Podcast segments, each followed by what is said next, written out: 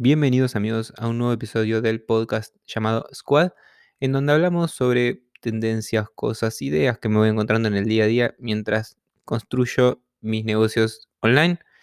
Eh, como ya sabrán, tengo mi comunidad privada llamada Squad, en donde estas semanas estuvieron sumando nuevas personas, así que esto en parte es darle la bienvenida a esas personas que se sumaron y comentarles a todos los que aún no lo hicieron que si quieren sumarse a la comunidad pueden escribirme en Instagram arroba bongiornofede, en donde les puedo pasar el link para acceder a la comunidad, donde seguimos hablando y profundizando sobre todos estos temas. Eh, la comunidad, la verdad, está súper interesante porque surgen debates, ideas y, nada, surgen charlas súper, súper, súper interesantes, que es la comunidad que a mí me hubiera gustado tener cuando empecé a construir este, mis negocios hace ya bastante tiempo. Así que todos los interesados, recuerden, pueden escribirme en instagram.com arroba bongiornofede, que le voy a dar todos los detalles para sumarse a la comunidad.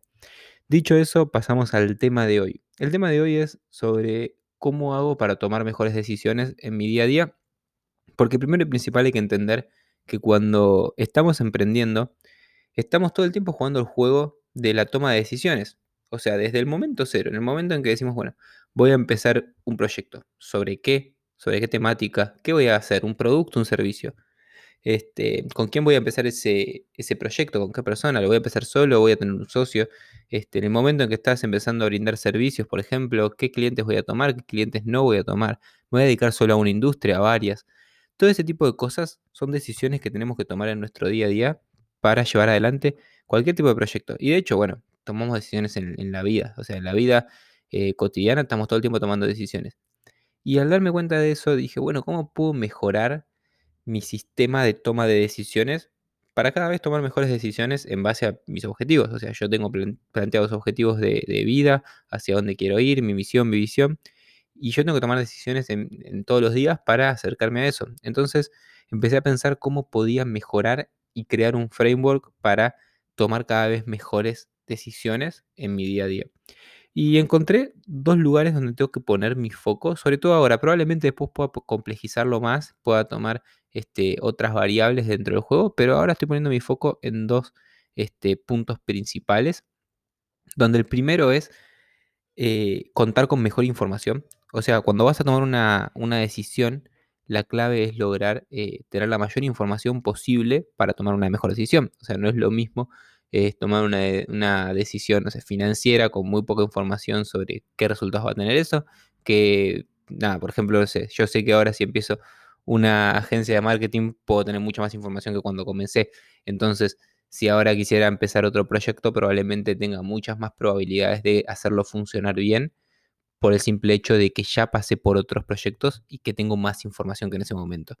Entonces, la primera variable es tratar de lograr conseguir la mayor cantidad de información posible alrededor de la decisión que voy a tomar, porque eso me va a permitir eh, nada, tener más claridad sobre qué puede suceder, cuáles pueden ser las consecuencias positivas o negativas de tomar esa decisión y a partir de eso elegir hacerlo o no hacerlo. Entonces, la primera variable en la que tomo eh, partido cuando digo, tengo que tomar una decisión sobre algún tema es tratar de tener la mayor cantidad de información posible sin sobreinformarme. O sea, tampoco es el parálisis por análisis. Entonces, teniendo la mayor cantidad de información que puedo tener, tomar una decisión, no paralizarnos por ese simple hecho, ¿sí? Así que la primera variable es la mayor cantidad de información que pueda tener previo a la toma de decisión. Y en segunda instancia, la segunda variable que tengo en cuenta es el ejercitar el músculo del criterio. Porque la información este, nos va a brindar una, algo más, ¿cómo decirlo? Algo mucho más frío, más táctico, más numérico de lo que vamos a hacer, pero el criterio es algo mucho más personal. Es entender qué cosas pueden eh, ser buenas para nosotros y tener criterio de decidir en base a eso.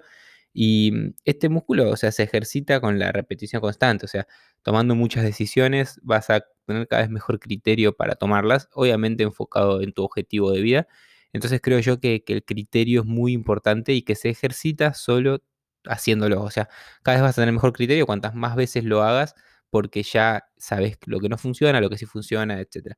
Y además, la repetición constante, que es la que te brinda el criterio, es te dar más información, que es lo que decía recién.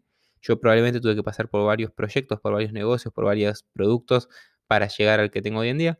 y eso me permitió eh, obtener más información y mejorar mi criterio. Entonces, las dos variables son mayor cantidad de información al momento de tomar la decisión y ejercitar el músculo del criterio tomando una mayor cantidad de decisiones diarias y ser consciente de eso y eso nos va a retroalimentar el hecho de tener más información.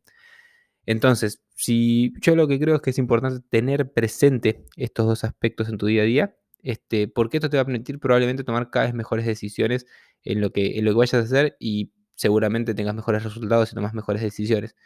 Así que no, no, te vuelvas loco o loca. Eh, la clave es tenerlo presente, o sea, decir, bueno, ¿con qué información cuento para tomar esta decisión?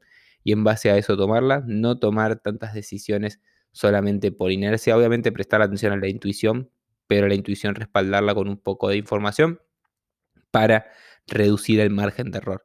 Así que espero que te haya servido el, consejo de hoy. Yo generalmente cuando tengo que tomar una decisión pongo en la mesa estas dos variables y, en base a eso decido. Y me viene funcionando bastante bien por el momento, así que espero que a vos también te funcione. Así que gracias por escucharme. Un nuevo episodio cortito. Me gustaría saber tu feedback a través de instagram.com fede si subís una, historia de que estás escuchando este episodio, voy a compartirla. Así que me encantaría verlos ahí activos por las, por las redes compartiendo que seguramente esto se lo puedan compartir a alguien que le ayude y sería de mucha ayuda para esa persona y a mí me serviría un montón también porque lo que trato de poner ahí, poner ahí afuera un buen mensaje y ese buen mensaje cuantas más personas lo escuchen va, va a funcionar mucho mejor. Así que nos vemos en el próximo episodio y recordad que si quieres sumarte a Squad, puedes escribirme en instagram.com arroba que te voy a explicar paso a paso cómo puedes hacerlo. Muchas gracias de nuevo por escucharme y nos vemos en el próximo episodio.